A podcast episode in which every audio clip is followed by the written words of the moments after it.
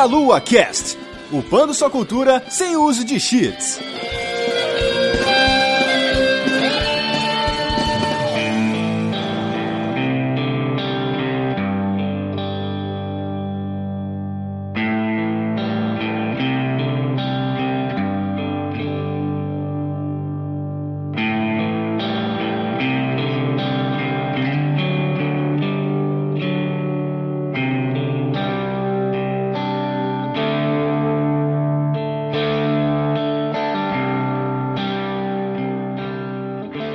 Saudações, queridos ouvintes. Está começando mais um Meia Lua Cast. Eu sou o Renato Seveniani. Estou novamente aqui sozinho para apresentar dois programas diferentes aqui para vocês. É isso mesmo que você ouviu. Você vai ter dois programas essa semana. Hoje, dia 21 de dezembro, é o dia de aniversário do Meia Lua. Então, nessa data especial, estamos entregando para vocês dois programas. Este primeiro que você está ouvindo é o programa sobre os quadrinhos independentes da CCXP. Eu consegui entrevistar muitos quadrinistas lá no Beco dos Artistas e eu trouxe para vocês aqui algumas entrevistas. Vocês podem conhecer o trabalho deles ali. Todos os links para os trabalhos deles estão no post. Vai ser um programa direto, então o recado que tem para vocês, não vai ter uma sessão de recado, é que vocês podem apoiar a gente no Padrim, você pode ser nosso patrono e você também pode ser anunciante dos programas do Meia Lua, se você tem uma empresa, uma marca que você quiser divulgar, basta mandar e-mail para juliana@agenciaprotons.com.br e você terá todas as informações de como deixar sua marca registrada aqui no Meia Lua Cast e nos ajudar aí a manter nosso conteúdo no ar, certo? E é isso. Então, escutem aí um pouquinho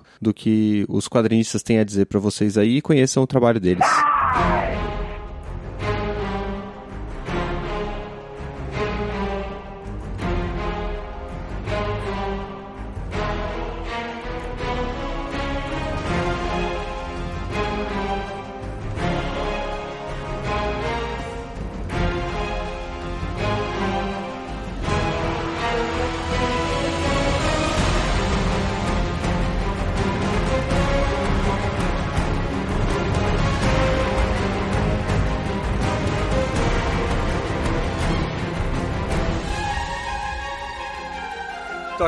Comic Con XP, no coletivo Tartofrese. Vou falar com a Cíntia e com a Verônica. Como que foi para vocês entrarem nessa parte artística? É, é, de formação? Sempre foi gosto?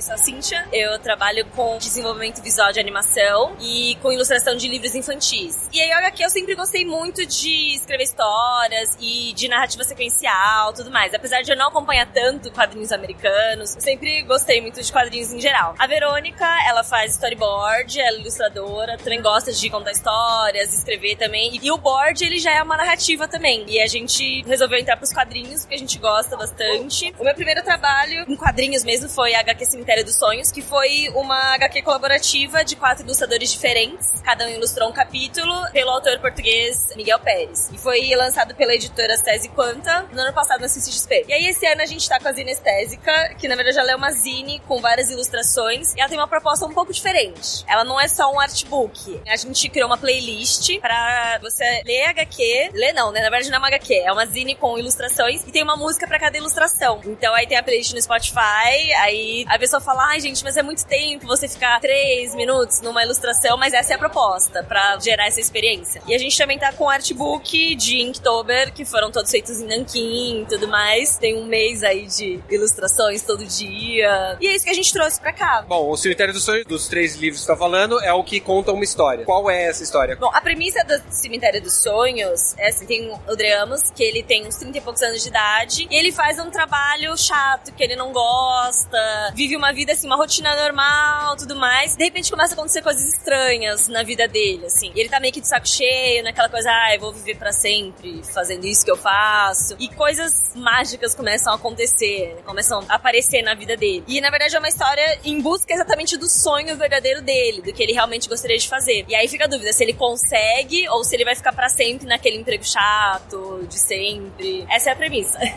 Na parte artística, eu imagino que as duas tenham estilos diferentes. Quais são as referências que vocês mais puxam, assim, que vocês gostam mais de observar na arte? Uh, no meu caso, assim, eu tenho várias inspirações meio bizarras que elas viram o que eu desenho, assim. Tenho desde, assim, Shin-Chan, né? O desenho do, do menininho, né? Que foi meio que minha inspiração de infância, misturado com Turma da Mônica, Tio Patinhas, mas ao mesmo tempo eu gosto muito de artes com designs, assim, de shapes bem definidos, de formas geométricas e tudo mais. E aí, para cada coisa, eu gosto de fazer um estilo diferente. Para quadrinhos, eu gosto de uma coisa um pouco mais, sei lá, uma arte mais de coisas mais chapadas e tudo mais. Mas num desenho talvez meio infantil, que é uma coisa que eu gosto mesmo de fazer. E aí, quando eu vou pro Nankin, eu já prefiro uma coisa.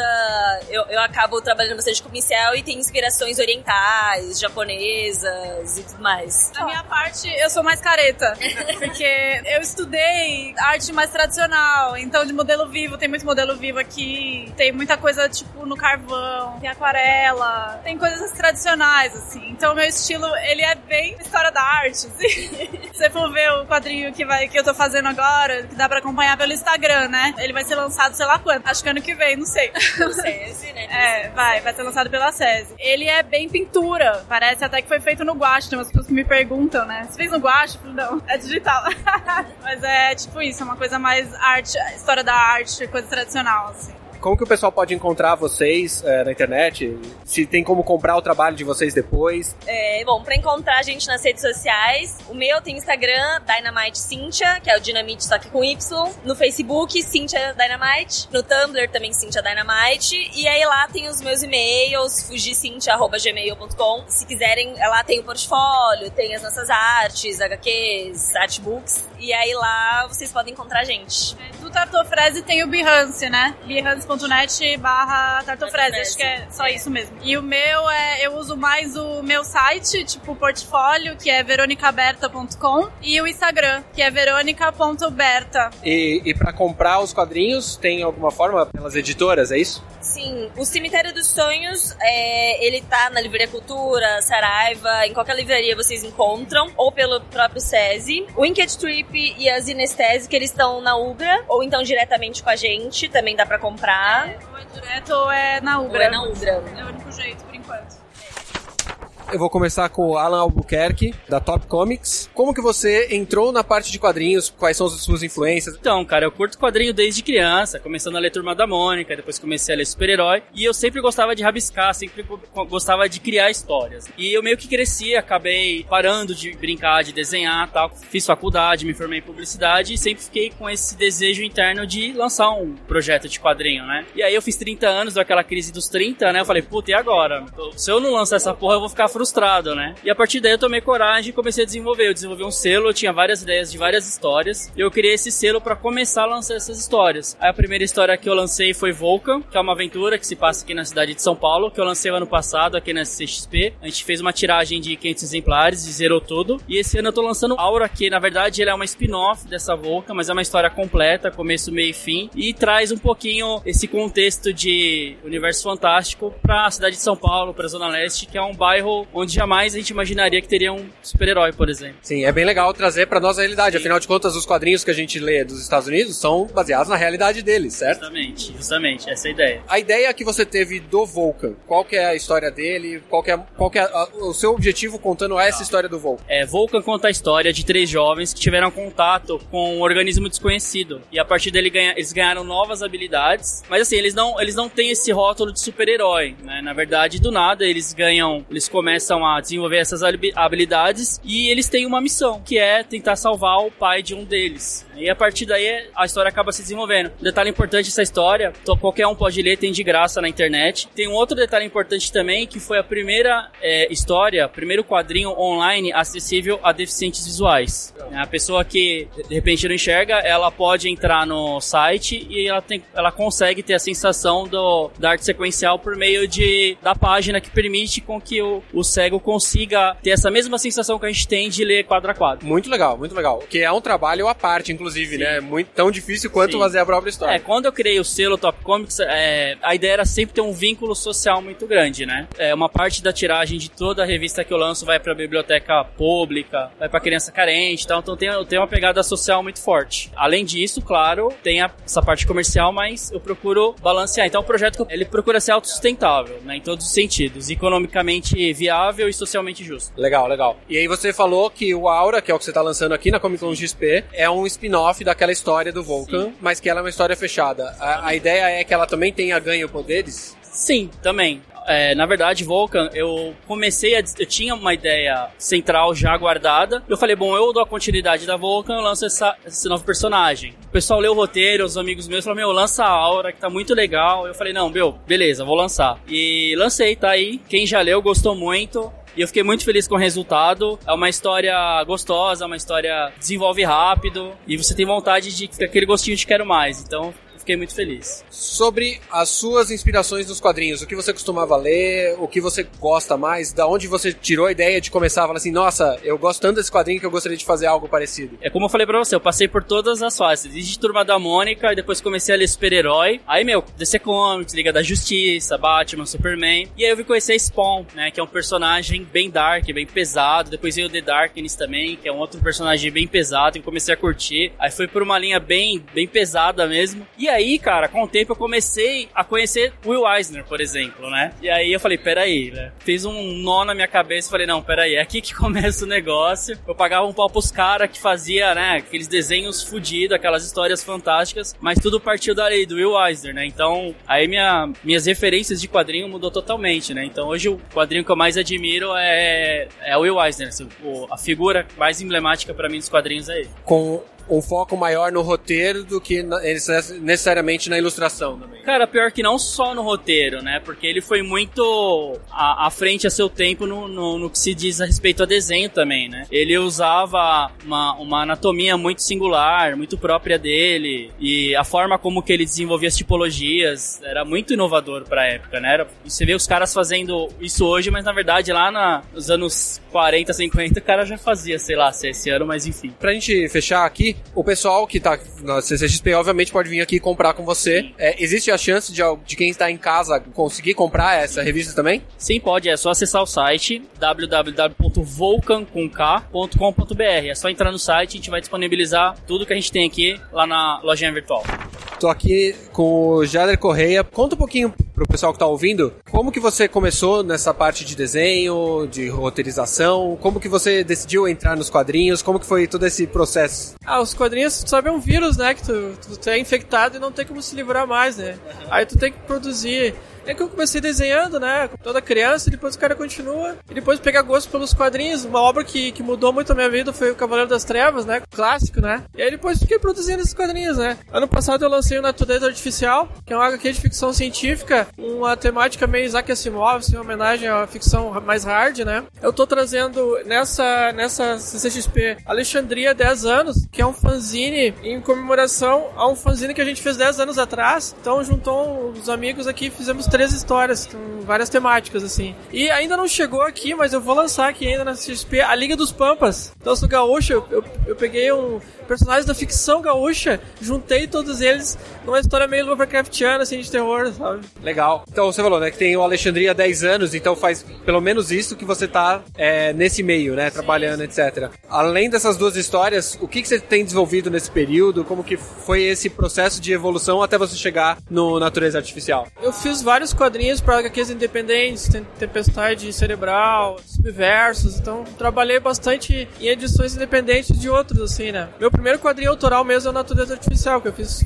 eu fiz sozinho mesmo, né? E também eu faço trabalho de sketch cards para os Estados Unidos também, são cartõezinhos que o pessoal manda lá. Aí tem várias temáticas, tem Walking Dead, tem da Marvel, DC, né? Que o pessoal vende as artes originais, então eu tenho feito isso também. E a sua formação é como designer? Não, eu sou, eu sou formado em artes. Durante a sua formação, você já sabia desde o começo que você seguiria essa linha ou a sua ideia inicial era uma outra linha de formação? Não, cara, desde que eu me entendo por gente, eu sempre quis desenhar, né? E é o que eu sei fazer, né? Então, eu não tinha muita escolha. Se não fosse artes, eu ia fazer publicidade, alguma coisa que tivesse mais no meu alcance. Mas é como eu te falei, o quadrinho é uma paixão, né? E que mesmo que às vezes tu sofra pra vender e pra produzir, que não é um negócio muito fácil de produzir, né? Tu tem aquela paixão que tu não consegue, né? Se livrar dela. Pra gente encerrar aqui, como que o pessoal que tá em casa e não pode vir na CCXP encontra o seu trabalho? Tem algum lugar na internet que eles conseguem comprar o trabalho ou a- até alguma coisa que esteja lá disponível? Como que funciona? Natureza Artificial, tu encontra no site da Edbook, que é a editora dele, né? O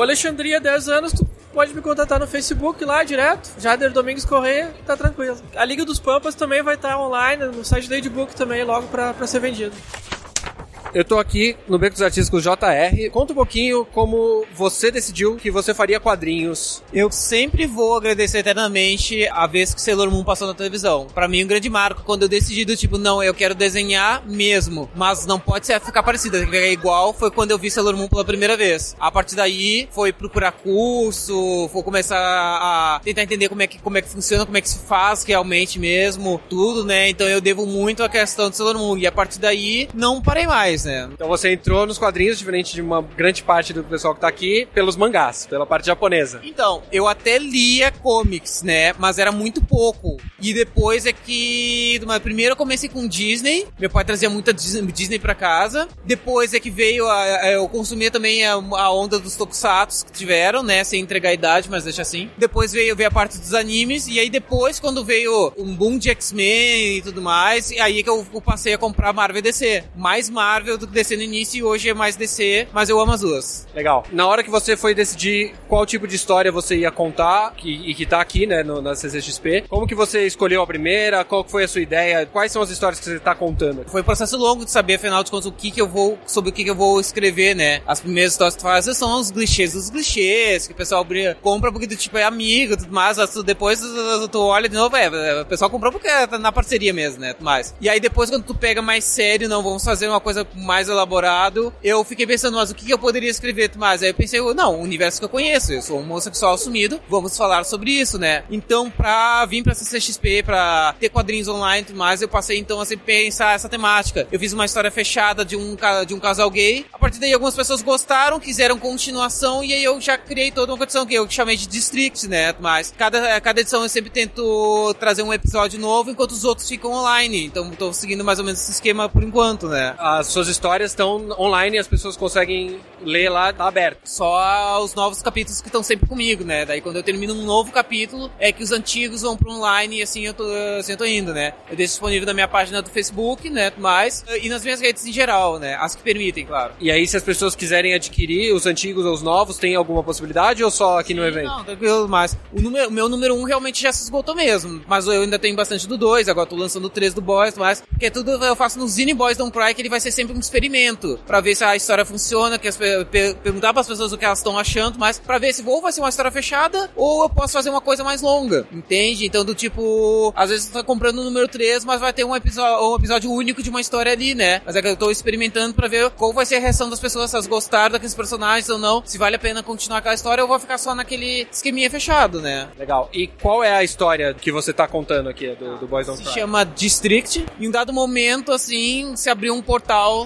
no meio da cidade, mas e saíram criaturas no estilo RPG me- medieval, né? E todo mundo ficou com medo, não sabia o que acontecer, só que eles são super de boa, mais, né? Então eles criaram um distrito dentro da cidade onde eles ficam, passam a viver ali e ninguém é violento, tem orcs, tem ogros, tem todo tipo de criatura, mas ninguém é violento. Todo mundo tá- só tá levando sua vida de boa, assim, tranquilo, né? E dá o encontro de um deles que já é um híbrido entre um humano e um de- desses povos, começar a ter um relacionamento com um policial do distrito, né? E aí eles vão começar a ter que lidar com coisas, com preconceitos exteriores, muito com intolerância religiosa, que vai começar a aparecer a partir dos próximos episódios, né? Tô aqui com o Rafael Lucino, vou conversar aqui com ele sobre a HQ que ele tá lançando, O Ninho de Hugging. Me conta um pouquinho antes de você lançar a HQ. Por que, que você chegou nessa decisão de que eu vou lançar um quadrinho? Eu trabalho com animação, na verdade, né? Já fazem oito anos. Eu sou animador, trabalho no, no desenvolvimento visual em um estúdio. Eu, na verdade, sempre fui um consumidor de quadrinhos. E gosto de escrever também. Então, assim, esse ano foi meio que pensei, pô, por que não? Vou tentar estar do outro lado dessa mídia que eu, que eu gosto, assim, agora, mas dessa vez não só como consumidor, mas eu queria ter essa experiência. mandei ver, aí fiz junto com o meu, com o meu parceiro, né, que não tá aqui. O resultado tá aí do trabalho, espero que todos gostem. Quais são suas influências para o jeito que você desenha? O que, que você mais se inspirava para você seguir a sua linha de desenho? É, na verdade, a parte de arte, eu gosto muito de arte francesa, e quem pegar esse, esse quadrinho vai identificar bastante coisa na arte, assim. De nome, assim, de quadrinistas, eu, eu, eu- porque eu, eu gosto muito de ler, mas eu não sou muito bom em guardar nomes de artistas e tal. E como eu sou mais da área de animação e cinema, né, de filme, mas a arte, eu gosto muito, esse quadrinho tem muito de arte francesa, quem gosta vai, vai identificar. Maravilha. Conta um pouquinho qual é a história do Filhos de Hugh. Então, o personagem principal chama o Hugging, né? E essa história é uma história de volta. Então a gente começa, digamos, no fim de uma jornada. Então a gente vê que o personagem ele está num lugar, recebendo, pegando um objeto, uma caixa ornamentada, e a gente não sabe o que tem lá dentro. E a gente vai acompanhar esse trajeto de volta. Então a gente não sabe pra onde que ele tá voltando, pra quem que é e o que que tem dentro dessa caixa, mas a gente sabe que é algo valioso porque ele tá disposto a dar a vida a proteger aquilo. E no, e no decorrer do caminho ele vai encontrar certos obstáculos e o final eu garanto que vai te surpreender, de um bom ou ruim, mas vai, vai surpreender. Além desse trabalho, vocês planejam lançar outras histórias ou vocês primeiro vão ver como é o resultado do que vocês estão fazendo aqui para depois tomar uma decisão de próximo passo? É, a princípio, essa é uma história fechada, volume único, porém a gente deixou certos ganchos que se a gente quiser, a gente pode vir a fazer outros, outras histórias dentro desse mesmo universo. Mas é, eu não sei, né? a gente vai ver como que é, mas eu pretendo sim, eu acho que escrever, fazer ou- outros quadrinhos. Não sei se necessariamente a gente vai continuar o Ninho de Hug, vai depender da, da- da- do feedback do público aí, mas, mas fazer mais HQs eu, eu vou fazer sim, porque eu gostei do processo, foi uma experiência bacana. Para encerrar, quem não está aqui na CCXP, como que eles podem fazer para conseguir HQ? Tem alguma forma? Entrar em contato direto com vocês? Fazer uma, um depósito em conta em Vivo Sedex? É, por enquanto, meu, a gente é aqui mesmo porque a gente não tem nenhuma editora, a gente fez independente. Então, a- uma outra forma de vocês conseguirem é entrar em contato com a gente. É, Facebook, Instagram. O Facebook é Rafael Lucino, L-U-C-I-N-O. O Instagram também. E o blog também, Rafael Lucino, com L só, ponto blogspot.com.br. Lá tem meus trabalhos também e tem meus contatos. Só entrar em contato e a gente envia pra onde que for aí. Bom, eu tô aqui com a Mari Canin. Como que você começou, né, e decidiu que faria desenho e pulou para contar histórias em quadrinhos? Então, na verdade, eu sempre gostei de criar histórias, personagens universos. E ao mesmo tempo eu também gostava muito de desenhar. Então eu uni essas duas coisas e comecei a fazer meus próprios quadrinhos. E isso foi desde que eu era é, pré-adolescente, assim. E eu já desenhava muitas páginas naquela época. Mas quando eu entrei na faculdade, eu vi que tinha muitos outros colegas que estavam fazendo fanzines e indo vender em eventos. Então foi quando eu comecei a publicar de forma independente e comecei nessa vida de quadrinista. Você tá falando da parte ar- artística, né? No caso, qua- quais eram as suas influências maiores quando você olhava os desenhos e falava assim, nossa, eu gostaria de fazer algo semelhante a isso? Ou como, como que foi esse aprendizado? Ah, eu acho que como a maioria dos artistas começou com Turma da Mônica, Ziraldo, enfim. E depois eu comecei a ter muita referência de, de mangá também, quando os mangás estouraram aqui. Então eu comecei desenhando mangá e depois eu fui evoluindo o meu traço. Então assim, eu tenho referências de diversas coisas diferentes. Eu acho que basicamente tudo que eu gosto me influencia de alguma forma. E conta um pouquinho dos dois trabalhos que você tá apresentando aqui, né? Tem o Lovers, que é um- mais um artbook, e o Black Silence, que é- já é uma história em quadrinho em si. Como que você trabalha com essas duas, duas histórias? Então, ano passado eu lancei o Black Silence, que é uma ficção científica espacial, e também tava bem diferente dos trabalhos que eu tava acostumada a fazer. Geralmente eu trabalho com drama e romance, temas cotidianos. E aí eu lancei esse quadrinho no ano passado, que foi um super desafio pra mim. E infelizmente a gente queria lançar quadrinho todos os anos, mas é muito difícil. Então esse ano eu decidi reunir algumas artes minhas que eu já vinha trabalhando ao longo de alguns anos. E eu reuni no artbook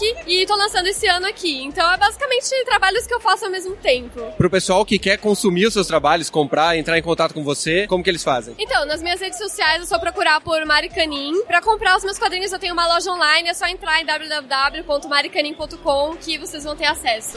Bom, galera, vou falar com o Marcos Leopoldino, do Risco. Primeira pergunta é, como que foi a sua formação dentro dos quadrinhos? O que, que você lia? Desde pequeno eu lia muito, eu aprendi a ler com quadrinhos, lendo principalmente Turma da Mônica. Foi meio por acaso que uma revista da Marvel apareceu na minha mão e eu acabei gostando muito dos X-Men, então minha adolescência foi lendo muito X-Men, Wolverine, principalmente o universo mutante da Marvel, assim. Depois eu acabei parando. Aí eu voltei, assim, pros quadrinhos, quando eu comecei a ver a cena nacional surgindo, eu tive uma ideia que era de lançar as histórias que eu tinha do- dos RPGs em formato quadrinhos, que eram umas histórias que eu gostava de ficar escrevendo, de jogar e continuar, tal, não sei o quê. Aí eu fui fazendo roteiro, mas de uma de maneira bem amadora e depois de formado já em psicologia, trabalhando com outras coisas, eu resolvi fazer um curso de roteiro de cinema, aí depois cursos de narrativa para quadrinhos, etc e tal. Foi quando conheci os meus companheiros, comparsas, o Gabriel Calva das cores, o Diego Porto na, na arte, e eu no roteiro, a gente se juntou e começou a fazer esse projeto que eu já tinha, já era antigo já. E aí vocês formaram um selo próprio, né, de uma forma independente. Como que foi esse início de saber como que o mercado tava, como que seria a melhor forma de vocês editarem, publicarem e conseguirem vender esse produto? É bem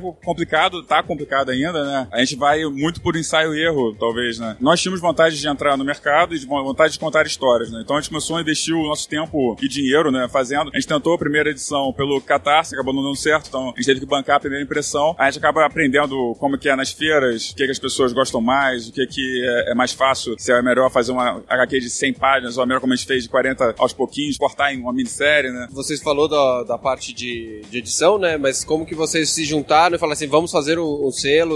Foi num um curso de férias que a gente se conheceu. Como eu já tinha um projeto já meio que montado, a gente começou a fazer, mas o Gabriel e o Diogo também têm as, as suas ideias e provavelmente no ano que vem a gente vai começar a lançar outras histórias que não são continuações dessa que a gente tá fazendo, que é Dias Estranhos, né? Algumas outras séries e outras é, one-shot também de, de, uma revista só e tal. E a ideia do selo é manter só entre vocês ou vocês esperam em algum momento ter outras participações, trazer mais artistas ou mais roteiristas? É uma outra história que a gente tá fazendo deve ser lançada no início do ano que vem, já é com a participação de um outro artista. Se tudo der certo, vai lançar entre abril e maio. Então a gente tem ideia, sim, de vontade sim, de chamar outros roteiristas, outros artistas, coloristas para participar. Legal. E conta um pouquinho então dessa revista que tá em exposição aqui na CCXP, Dias Estranhos, né? Como é que é o início da história? Qual que é a ideia que vocês quiseram passar nesse, nesse quadrinho? É Dias Estranhos conta a história do, do Jean, que é um jovem que está sendo é, perturbado por pesadelos recorrentes. Ele acha que tá ficando louco, mas na verdade é uma influência é, espiritual, mística, sobrenatural na vida dele. E ele vai descobrir isso da pior maneira possível e, e vai constatar que a única forma dele enfrentar isso é virando feiticeiro. Então a, a história de Estranhos, né, que é uma minissérie em cinco edições, vai ser a, a, o aprendizado do Jean como feiticeiro e dos amigos dele por tabela. Fala pro pessoal que estiver ouvindo como que eles fazem para comprar, já que eles não vão estar aqui na CCXP, né? E eles podem é, ter acesso a esse trabalho e aos futuros trabalhos de vocês. A nossa página do Face é facebook.com.br riscohq. É só entrar em contato com a gente, normalmente pelas mensagens que a gente vende, entrega pelo correio. E agora a gente acabou de anunciar na Amazon. Essa semana agora já está estreando mesmo, a gente pode vender por lá também.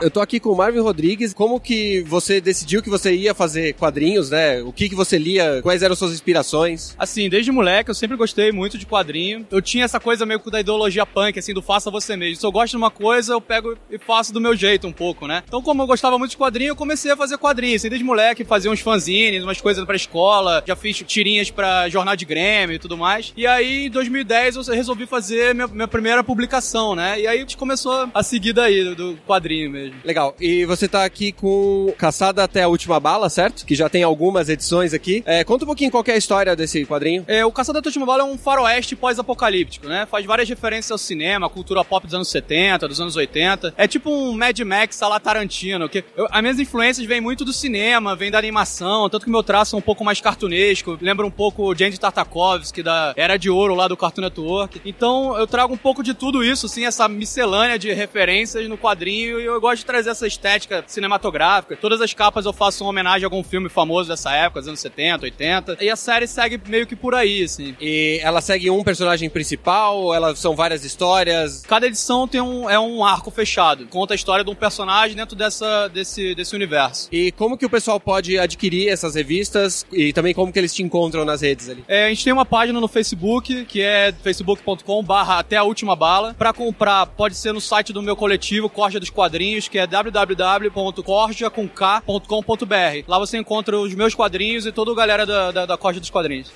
Eu tô aqui com o Guilherme de Souza, ele é autor do A Última Bailarina Contra-Ataca. Quais são as suas influências? Como que você falou, eu vou fazer quadrinhos e decidiu seguir essa área? Quadrinho sempre foi minha paixão. Uma segunda paixão era animação, desenhos animados, séries animadas. Então, quando eu resolvi fazer um trabalho meu, um trabalho solo de história em quadrinho, eu trouxe muita coisa do campo da animação pro, pro meu traço. Então, quem pega um quadrinho meu, é, logo de cara vai ver uma semelhança com talvez algumas produções do Cartoon Network, com séries antigas antigas também, do Looney Tunes, é, que são é, materiais que eu amo. E com alguns artistas também de quadrinho que são, tem um traço mais estilizado também, mais ligado pro cartoon. Meu viés artístico ele vai mais por essa linha, mais cartunesca. E conta um pouquinho então do Última Bailarina, qual que é a ideia? Esse aqui é o primeiro, primeiro volume, já chama Contra-Ataca? É, a Última Bailarina Contra-Ataca é o segundo volume da série. Conta a história da Laurita, que é a última bailarina, uma menina inocente de 7 anos que vive numa casa com um urso de pelúcia desbocado chamado Fifo e um unicórnio chamado Léo. Juntos, esse, esse trio nonsense, ele tenta sobreviver em meio a um apocalipse zumbi. É uma comédia bem nonsense, tem piadas de cunho politicamente incorreto, que é a minha praia, mais um humor mais, mais rasgado, mais ácido. Esse segundo volume, A Última Bailarina Contra-Ataca, eu tive a honra de receber o HQ Mix esse ano como melhor publicação de humor e eu tô já planejando o terceiro volume, vai se chamar A Vingança da Última Bailarina e uma edição especial do Unicórnio. Legal. O pessoal pode encontrar essas duas edições que já foram publicadas e a futura aonde? Como que eles chegam até você? O primeiro volume está esgotado, com uma reimpressão agendada para o primeiro trimestre do ano que vem. As demais publicações da série você pode achar no site corja.com.br, corja com K. E o pessoal te encontra nas redes sociais para te elogiar, etc. Onde? Só procurar Guilherme de Souza, a última bailarina, no Facebook, no Twitter, no Instagram, que você me acha.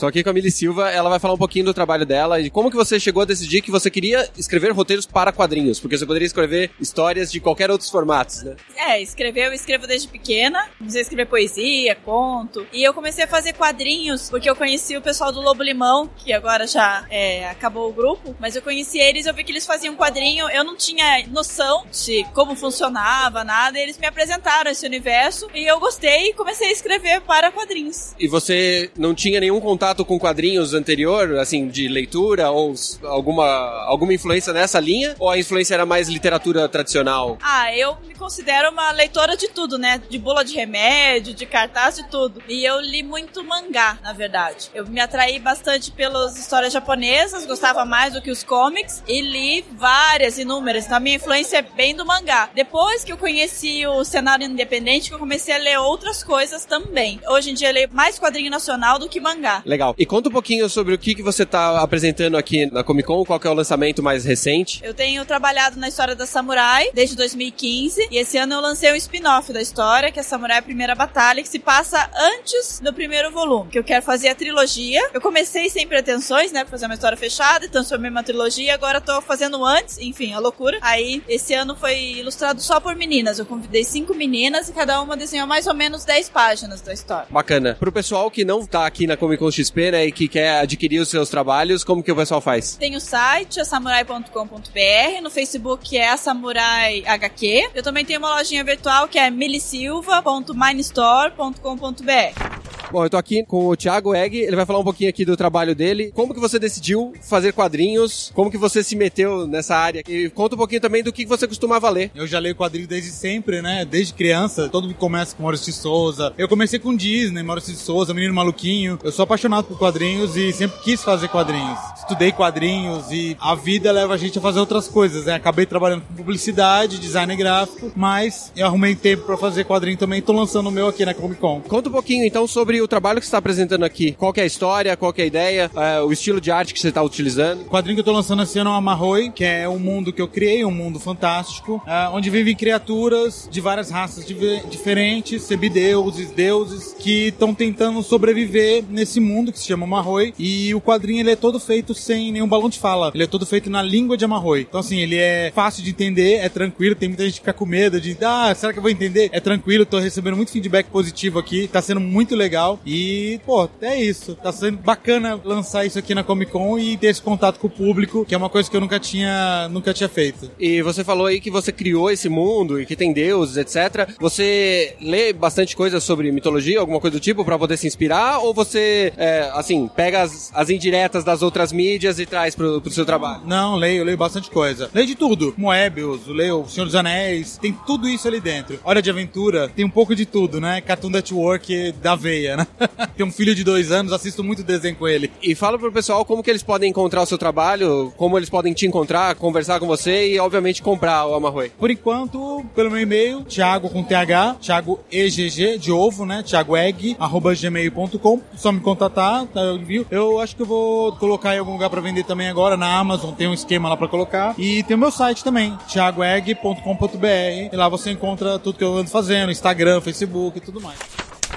Eu tô aqui com o Vinícius Werneck, ele vai explicar um pouquinho aí da trajetória dele e do futuro lançamento que ele pretende fazer aí. Como que você entrou nessa parte de ilustração e aí, obviamente, chegar nesse ponto de falar, "Ah, eu quero fazer um quadrinhos e também quais eram as suas referências quando você era mais novo? Assim, desenhar a gente sempre desenha, né, desde criança. E aí a dificuldade é parar. Muita gente para e a gente não parou. Então continua essa evolução sempre. E eu queria entrar bastante no mercado de quadrinho. Com o tempo isso foi mudando um pouco, mas aquela vontade de fazer quadrinho continua. Depois que você estuda a mídia e tudo mais, eu acabei durante a graduação, mesmo fazendo design, tendo que fazer o projeto de um quadrinho. Foi meu, meu projeto final de conclusão de curso. E aí eu planejava lançar ele por agora, mas por vários motivos não acabou acontecendo, então eu devo estar lançando ele online já no ano 2018. E você pode contar um pouquinho qual é a ideia desse quadrinho? Você quer um ambiente fantástico? Qual é, qual é a ideia? Ele é um suspense meio misterioso, assim, então eu até não posso contar muita coisa, porque senão eu acabo estragando bastante da história. Mas é, uma família vai passar umas férias numa mansão, aí as coisas começam a acontecer dali. E o estilo de, de desenho que você optou pra fazer pra esse quadrinho, você tá seguindo qual linha? Mais cartunesco, mais realista? Pra esse eu segui mais cartunesco. Eu acho que ficou um contraste até interessante, justamente do tema um pouco mais pesado, com o traço um pouco mais leve. Normalmente faço muita coisa mais puxada pro realista, mas nessa hora eu optei fazer o cartunesco pra dar esse contraste legal. Como que o pessoal encontra as suas ilustrações e pra encontrar no futuro o seu trabalho em quadrinhos aí? Meu site é viniciusvenecart.com e eu provavelmente eu vou colocar por lá o link pro quadrinho. Eu devo acabar lançando ele online mesmo, então vai estar lá e eu devo também lançar no Social Comics. É, essa vai ser a melhor forma no momento.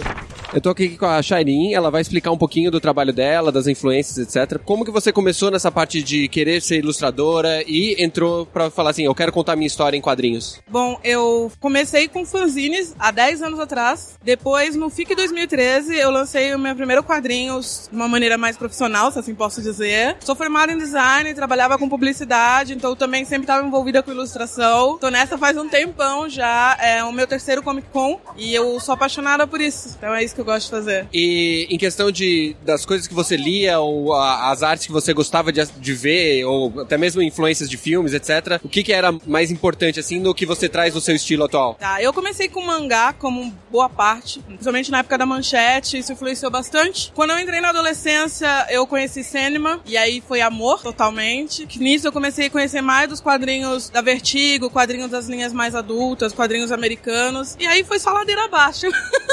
Legal. Fala um pouquinho dos trabalhos que você está apresentando aqui no, na Comic Con, por favor. Eu sou muito versátil mesmo. Eu já lancei livros infantis, né? Eu comecei com a Bruxinha Amor, depois eu lancei um livro de terror, que é Mare Rosso. Meu próximo lançamento vai ser um livro para maiores de 18. Então eu realmente sou muito versátil. Eu acabo, é, gosto de fazer vários estilos, vários traços. E é isso um pouquinho de tudo que eu tenho na minha mesa. E aqui na Comic Con você está lançando um artbook, é isso? Isso, eu tô lançando o. Na verdade, é um sketchbook que é lançado pela editora Criativo. Então eu tô lançando ele, é uma coletânea com várias ilustrações minhas e tá bem legal. Fala pro pessoal como que eles conseguem comprar as suas histórias e comprar suas artes, te contratar para fazer qualquer trabalho, como que elas entram em contato. Ok, é, o meu nome não é muito comum, né? Shairim é C-H-A-I-R-M.com.br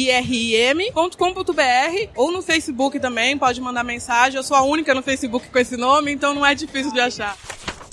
Eu tô aqui com o Cleverton Bortoli. Como que você resolveu entrar nessa parte artística e chegou à decisão de vou publicar uma história em quadrinho? Eu, como a maioria das pessoas, sempre desenhou sempre amou ler e assistir filmes, quadrinhos, essas coisas. Quando eu fiquei adulto, tipo 20 anos e tal, eu fui trabalhar com administração. E pouco tempo eu percebi que eu não gostava, que eu odiava isso. E então eu voltei e me formei em design e, tipo, mudei de área muito forte, né? É, o, o Teoria é um quadrinho que eu apliquei a pesquisa de conclusão de curso de design na Universidade Federal de Santa Catarina. A inspiração do Teoria é o gato de Schrödinger, um conceito da física muito complicado que tem um gato vivo e morto ao mesmo tempo numa caixa. E eu conto nessa história a paranoia de um cara dentro de um apartamento e tem alguém batendo na porta e ele não atende. É um clima de tensão sem diálogos. Por isso que eu explorei estudei bastante a linguagem das onomatopeias e é um thriller do cotidiano, assim. Toda pessoa tem essa relação de privacidade e o que que ameaça ela. A gente acompanha essa parada. Se ele tá com medo ou ele está escondendo alguma coisa. E conta um pouquinho sobre a- as suas influências pra esse tipo de arte, preto e branco. Os filmes clássicos de terror, é, expressionismo alemão é sempre citado, né? Dr. Caligari, o Nosferatu, eu, sempre, eu amo. Hitchcock. E nos quadrinhos, ah, agora eu acho que eu posso lembrar do, de terror japonês. Eu gosto do Junji Ito, que é o,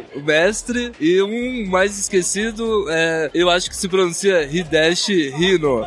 Ele publicou Panorama do Inferno aqui no Brasil e umas loucuras que eu adoro também. E como que o pessoal consegue chegar até você e comprar os seus quadrinhos, suas ilustrações, etc? Pode entrar em contato comigo, eu tenho o Facebook ou meu e-mail cleverton.b@gmail.com e tem uma loja virtual que é o Peixe de Luz, tá disponibilizando lá. E aqui em São Paulo tá na Ugra. Eu tô com o Adri aqui, ele vai falar um pouquinho do trabalho dele. Ah, eu me chamo Adriá, eu sou do Rio Grande do Sul. Eu tenho um projeto em quadrinhos de um personagem que se chama Caro Unicórnio, que ele meio que brinca com os clichês de super-heróis e desconstrói eles e ao mesmo tempo aborda diversidade e questões LGBT, porque eu sou gay e já que eu tenho uma autoralidade na minha produção, eu acho que eu tenho o dever de explorar esses temas que ainda são pouco explorados nos quadrinhos. E amplia um pouco a representatividade também dentro do, do meio, né? Exato, um dos objetivos é promover a representatividade e promover uma visibilidade maior, assim, para sei lá, para diferentes, para diversidade, para diferentes identidades que tem, que existem e que às vezes não são muito representadas nos quadrinhos ou nas outras mídias ou são pouco representadas, às vezes não muito bem e tal. Como que você chegou à à decisão de que você faria uns quadrinhos? Obviamente você falou, quando você optou por fazê-lo, você optou por uma forma de, re- de representatividade, de, de mostrar aquilo que você queria em uma linha diferente. Mas você é formado em desenho, você sempre quis ser quadrinista, como que é esse caminho? Ah, eu sou um clichê. Eu desenho desde criança, curto quadrinhos desde criança, desenho quadrinhos desde criança e daí fui crescendo e foi ficando mais sério pra mim, assim. E aí agora eu tô bem envolvido com essa produção. Eu tive um crowdfunding do, no Catarse pra financiar a publicação de um, de um livro maior e mais caprichado do Cara Unicórnio, que foi bem sucedido também. E é isso, assim, sabe? Você falou que leu bastante quadrinhos, como muita gente aqui, inclusive eu. O que, que você gostava de ler quando você era mais jovem, que realmente trouxe uma influência para pro, pro jeito que você enxerga quadrinhos? Então, como eu disse, eu sou um clichê, né? Comecei com os quadrinhos de super-heróis, eu gosto muito de super-heróis. Comecei lendo X-Men e Homem-Aranha, ainda gosto muito dos personagens. E até por isso que eu exploro esse gênero na- no meu projeto, entendeu? É um quadrinho de super-heróis, mas meio que zoando super-heróis. Além de ser um quadrinho sobre diversidade. O Caro Unicórnio é o seu primeiro trabalho próprio, mas você trabalhou com quadrinho em outras partes, por exemplo, só como ilustrador ou só como roteirista, alguma coisa assim? Eu trabalho como ilustrador freelancer, assim, às vezes eu ilustro livros pra outras pessoas quando me contratam, mas eu faço quadrinhos desde sempre. O projeto nasceu há pouco mais de um ano do Cara Unicórnio. Mas sei lá, tem outro personagem aqui que é super mais antigo, que eu desenhava esse personagem na, na adolescência e acabei resgatando ele. Então é isso, eu faço quadrinhos desde sempre, mas recentemente eu tô, tô investindo mais no Cara Unicórnio porque hum, ele tá servindo pra abordar as coisas que as questões que eu quero e tudo mais. Bacana. Pra gente encerrar, como que o pessoal encontra o seu trabalho? Se eles conseguem comprar o Caro Unicórnio ou até mesmo os, os anteriores em alguma loja, algum site, ou fala com você direto? Pode me encontrar nas redes sociais, ah, no Facebook, a minha página lá é Adriá, e tem a página do Cara Unicórnio também, é só buscar lá que acha. No Instagram, a mesma coisa. No Instagram é arroba Hextod, o meu perfil pessoal de trabalho e perfil pessoal. E tem o arroba Cara Unicórnio também, que é o Instagram só do, do personagem. E dá pra achar comigo pelas redes sociais, assim, fala comigo pelas redes sociais, manda DM, procura lá. Bom, pessoal, tô aqui com o Lobo Borges. Ele tá fazendo um quadrinho chamado LED. Eu vou conversar aqui um pouquinho com ele. Como que você começou com essa his- história, né? De falar, eu quero fazer quadrinhos. É, e quais eram os títulos que você gostava de ler? Como que você foi evoluindo, né? né, Dentro desse caminho dos quadrinhos? Eu demorei um pouquinho pra começar a ler quadrinhos. Na verdade, eu fui criado pela TV Manchete. Eu assistia Cavaleiro Zodíaco, Yu Yu Hakusho, Shura, todos esses desenhos que passavam na extinta Manchete. Eu era fissurado. Depois eu conheci Dragon Ball e aí minha cabeça pô, explodiu. Aí, com Dragon Ball, eu disse, não, cara, eu quero fazer alguma coisa com Dragon Ball. Eu comecei a ler Dragon Ball, comecei a ler Naruto, comecei a ler Bleach, e aí eu vi que, tipo, eu quero fazer algo desse tipo. Esses caras foram uma influência para o que eu sou hoje, sabe? E aí você segue uma linha de desenho e história mais desse, desse mangá shonen, assim, uma aventura, ação. Isso, perfeito, perfeito. Eu gosto muito do estilo shonen, porque é mais puxada pra aventura, com fantasia, com coisas absurdas, com muita piada, e eu gosto muito de humor.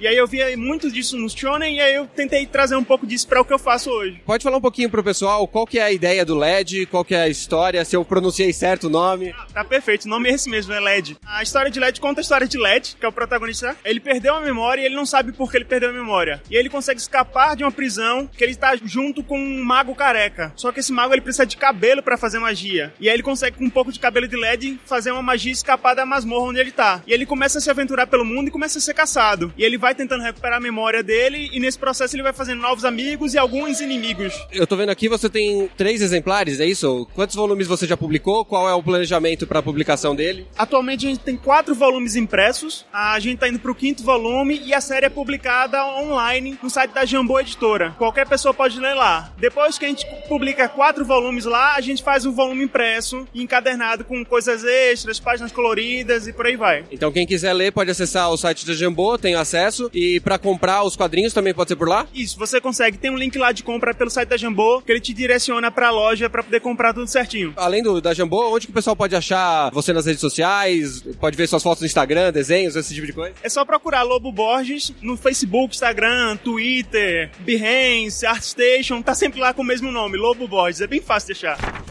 Bom, pessoal, eu tô aqui com o Fábio Koala, ele vai explicar um pouquinho do trabalho dele atual, etc. A gente já tem uma entrevista que tá no YouTube, que a gente fez na Brasil Comic Con, então a gente vai completar essa conversa. Primeira pergunta, vo- você fez o monstro inicialmente, né? Tem as mentirinhas no site constantemente, e você tá expandindo esse trabalho com os personagens que você tem, contando histórias específicas deles, né? É, acho que o- os mais recentes daquela época seriam o Roro, e o segundo e o terceiro volume do monstro. Se você puder falar um pouquinho desses trabalhos pra pessoal. O Roro lancei ano passado e aí desde o lançamento do livro eu venho fazendo prequel, né, do Roro pequenininho, né, da parte de infância dele. E agora eu tô lançando o Monstro A Casa no Fim da Rua, que foi financiado pelo Catarse. Então o lançamento oficial é aqui na, na Comic Con, nem coloquei na, na, na loja do site, ele ficou pronto mês passado, né, foi só o tempo de eu entregar pro pessoal do Catarse. E aí eu tô lançando o livro aqui, inclusive os que eu trouxe hoje, né, eu trouxe poucos. O evento eu achei que era só pra imprensa e tal, e acabou que vendeu tudo já. Então só tem um, um, um que é a amostra aqui. Mas, mas é bacana ver que o, que o pessoal volta, assim, né? Você tem todos os livros do, meus, né? Do, do monstro. E é legal que o pessoal já, já comprou no passado o Roro, aí ficou sabendo é, do, do, do monstro esse ano. Alguns conseguiram apoiar pelo Catarse, quem não conseguiu, vem aqui no, na, na Comic Con e pega comigo. E sempre é legal, que você vai fidelizando um público e criando novos, né? Do pessoal que chega, que não conhece, você acaba apresentando o trabalho. Então, você falou de apresentar o trabalho, aproveitar, fala pra eles onde que você tá postando as coisas no, do site, como que funciona a loja. O site é o mentirinhas.com.br. Tenho ele desde 2010, atualizo diariamente, né? Menos final de semana agora, que a senhora Cola proibiu. Mas tirinhas diárias lá, tudo free. E tem algumas HQs também. É, quando eu tenho um pouquinho de tempo, eu consigo fazer umas HQs de 3, 4 páginas e coloco lá no, no site também. Tem várias histórias do monstro lá que, que o pessoal pode, pode acompanhar pra conhecer já e de repente se interessar e pegar o livro. Tenho também o Facebook, o Mentirinhas, fanpage do, do site. Tenho o Apoia-se, né? Que é um financiamento recorrente. Eu normalmente financio,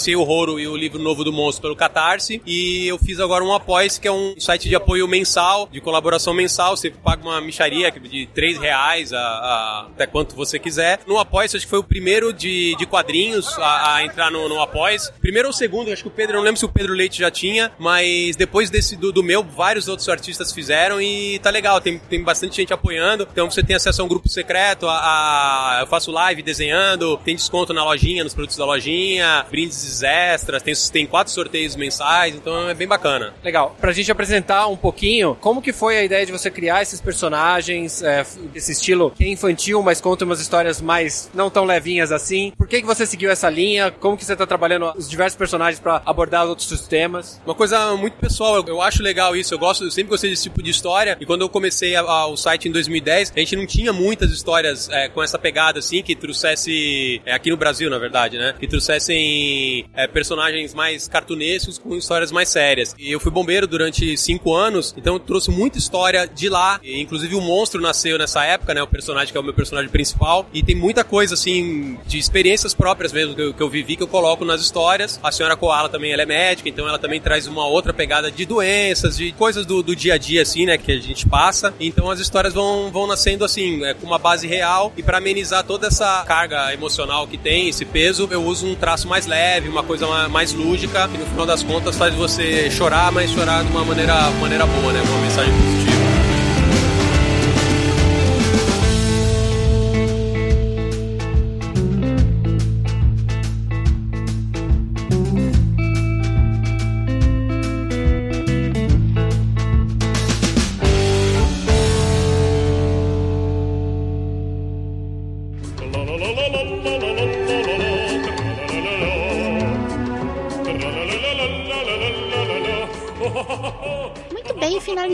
Nosso cast. Estamos aqui para a leitura de comentários, para saber o que vocês estão pensando, que vocês, se vocês gostaram do cast, deixe- e também ler os comentários de vocês. E eu estou aqui com meu querido amigo de volta aqui novamente, Rodolfo Cunha. É isso aí, galera, tô de volta. E nós vamos ler os comentários do cast sobre Nintendo Switch, que é o console do ano. Em vendas, ele disparou, ele foi um console que surpreendeu bastante, apesar da sua estrutura física, ela parecer que ele é um console frágil, mas não é um console extremamente potente e veio aí para alegrar nossos corações.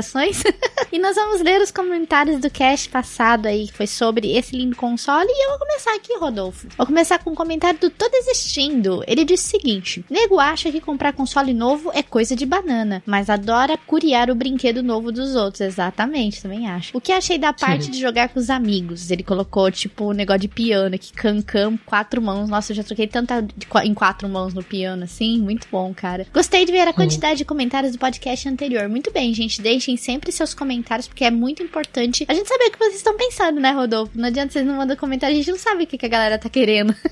Precisa do feedback, galera. Exatamente. E Obrigada, viu? Tô desistindo pelo seu comentário e volte como sempre, como você tem deixado sempre seus comentários aí com a gente. Vamos então aqui pro próximo comentário do Márcio Florindo. Olá, sou o Márcio de Curitiba, artista de jogos. Só passei para dizer que tenho um Switch 28 dias após o lançamento e já comprei com o Pro Controller. Para minha pessoa, não existe Switch sem a TV e sem o Pro Controller. Pronto, falei. Sim, uso ele no modo portátil para jogar Stardew Valley, mas eu odeio esse modo. ARMS, Zelda, Mario, Minecraft, tudo na TV com o Pro Controller. Eu prefiro o Switch mil vezes no modo portátil do que no modo televisão. Eu prefiro, porque eu gosto de ficar deitada de boa jogando, sabe? Sem ficar necessidade de ficar sentado ali, colado com o olho na televisão. Eu gosto muito do modo portátil, porque aí eu posso sair pra algum lugar, eventualmente, por exemplo, se eu preciso levantar daqui de onde eu tô e na cozinha, tudo eu posso levantar e ir com ele, entendeu? Porque eu sou também bem preguiçosa, né? Eu gosto.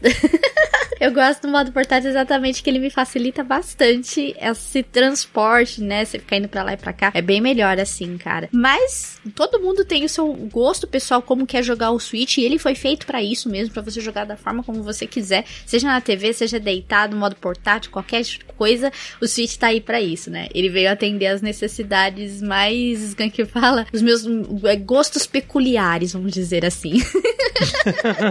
Obrigada, Márcio Florindo, pelo seu comentário. E eu vou aqui pro comentário do Marcelo Neves, que mandou um TCC pra gente aqui. Eu vou fazer um pequeno resumo do que ele falou pra gente aqui.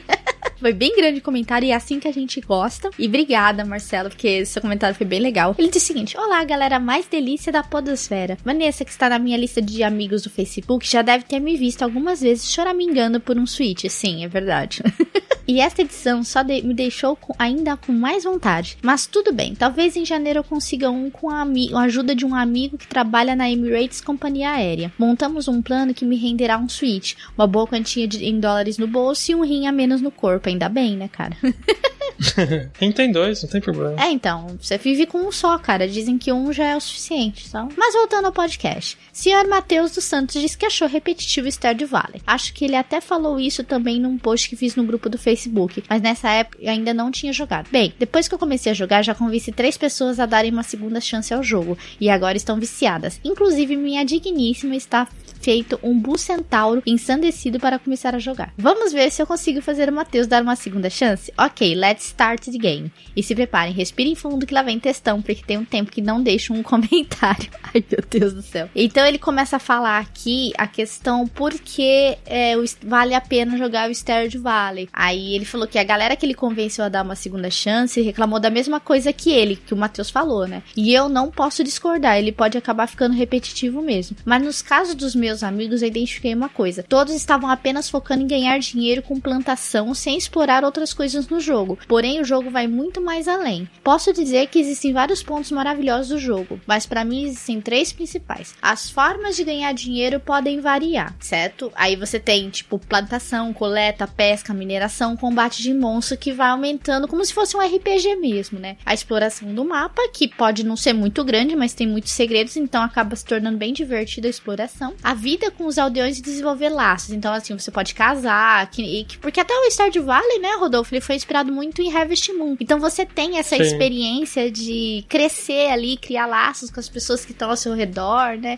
Você pode casar, etc. E isso torna o Stardew Valley uma coisa muito legal, né? E não repetitivo. E é que nem, por exemplo, o Zelda. Vou dar ah, o Zelda Breath of the Wild mesmo.